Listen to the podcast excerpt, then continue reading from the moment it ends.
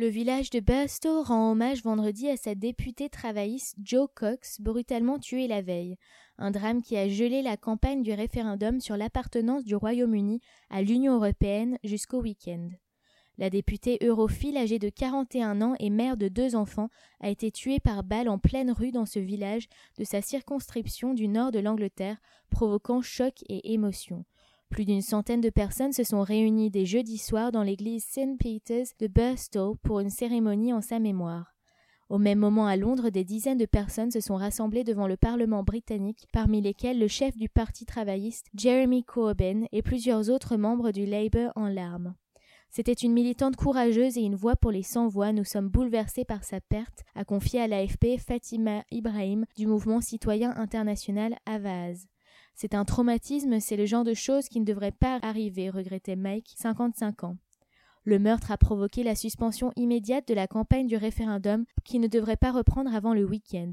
Alors que le meurtrier aurait crié Britain First, le Royaume-Uni d'abord, les médias s'interrogeaient sur son mobile et n'hésitaient pas, pour certains, à mettre en cause le ton jugé agressif de la campagne.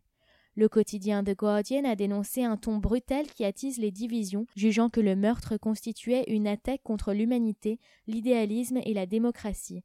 Le Spectator a blâmé le camp pro-sortie de l'Union européenne. Le leader du parti europhobe UKIP, Nigel Farage, n'est pas responsable de la mort de Joe Cox et les membres de la campagne du Leave non plus. Mais ils sont responsables de la manière dont ils mènent leur campagne, écrit-il.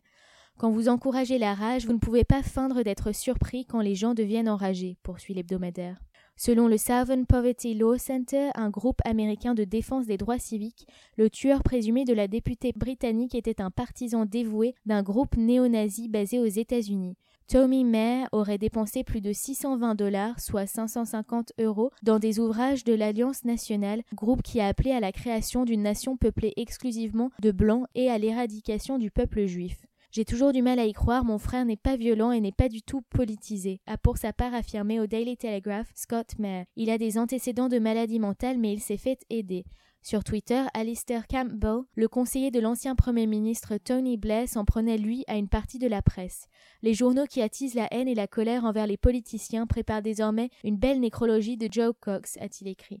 Le Premier ministre David Cameron, qui a annulé une réunion publique à Gibraltar, a qualifié la mort de Joe Cox de tragédie. Elle était une députée engagée et bienveillante. Jeremy Corbyn a salué la mémoire d'une militante et parlementaire exemplaire. Ce qui s'est passé va au-delà de l'horreur, a-t-il ajouté. Plusieurs leaders étrangers ont eux aussi rendu hommage à la députée, étoile montante du Labour et avocate de la cause des réfugiés.